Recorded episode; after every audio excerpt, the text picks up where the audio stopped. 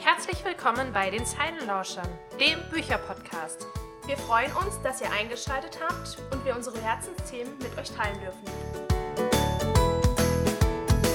Hallo und herzlich willkommen zu einer neuen Folge der Zeilenlauscher. Heute geht es um die Therapie. Ja. Das erste Buch, das Sebastian Fitzek geschrieben hat. Genau, 2006. 2006, zwölf Jahre her. Mhm.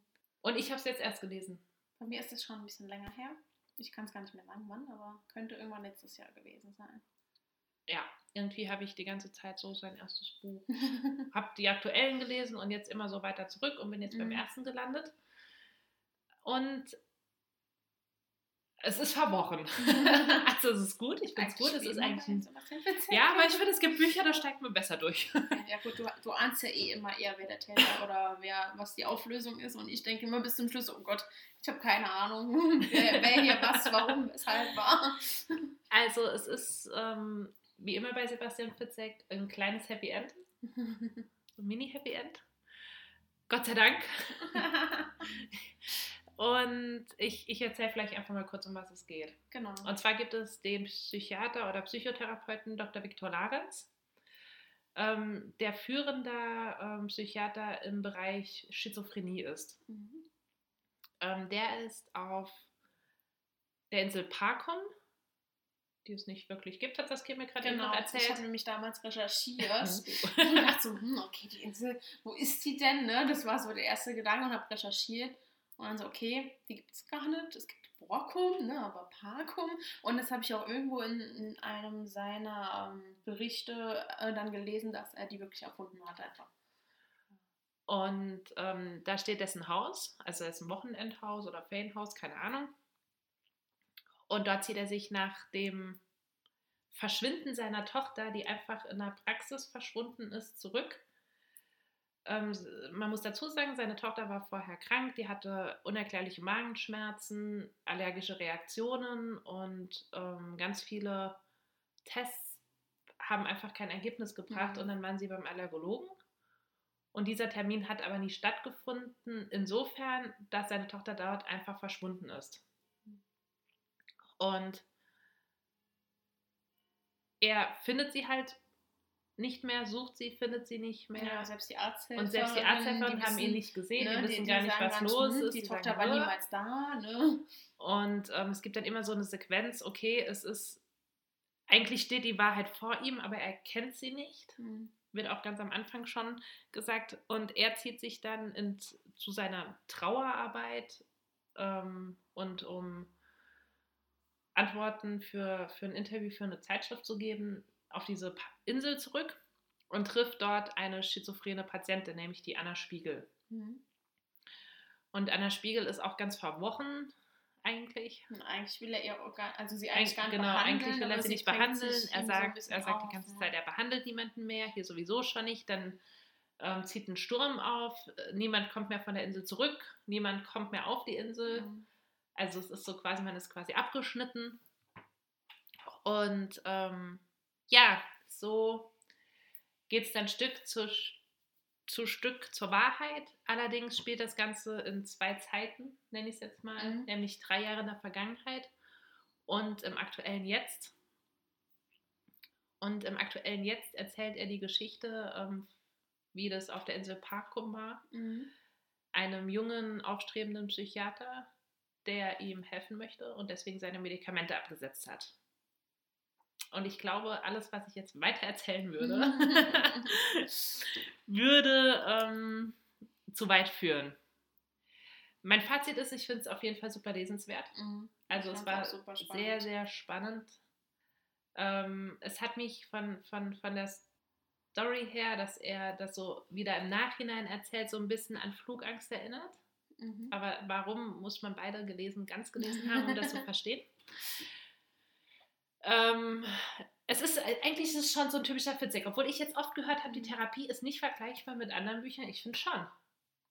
Also es ist verworren, es ist gar nicht, was, gut. ist typisch Fitzek, ne? Ja, es Im ist immer jemand Endeffekt- anders, als man denkt. Ja, ne? Und es ist ganz, ganz krasse Gedankengänge. Es ist nicht so blutig.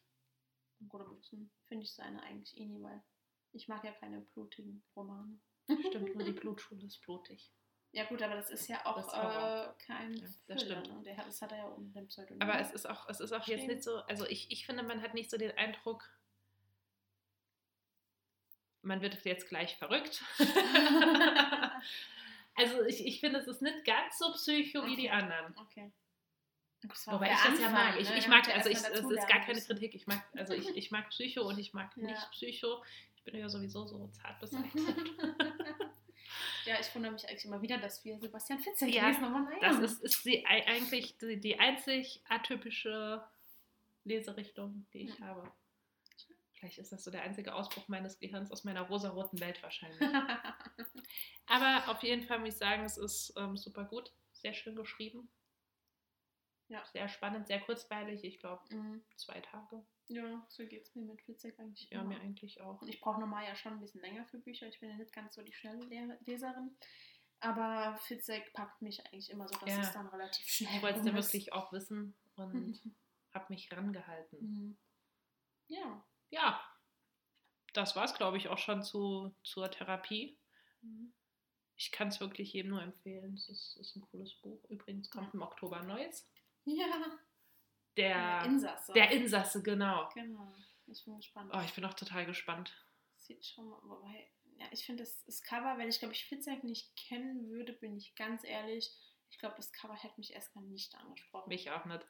Ich dachte, wie ich das das erste Mal, es kam jetzt vor kurzem ja erst raus, wie das Cover aussehen soll, und dachte so, okay, hm. Ja, ich dachte so, das war jetzt nicht so, ne, so vor allem, aber die Story. es, man, man man ist jetzt aber halt auch verwöhnt, ne, das Paket war in ein Paket eingepackt, bei Flugangst gab es dieses tolle ja, ne, aber das, da, da wird bestimmt auch noch irgendwas. Vielleicht, ja, bestimmt. vielleicht kommt da auch irgendwas Bestimmt. Cooles, ne?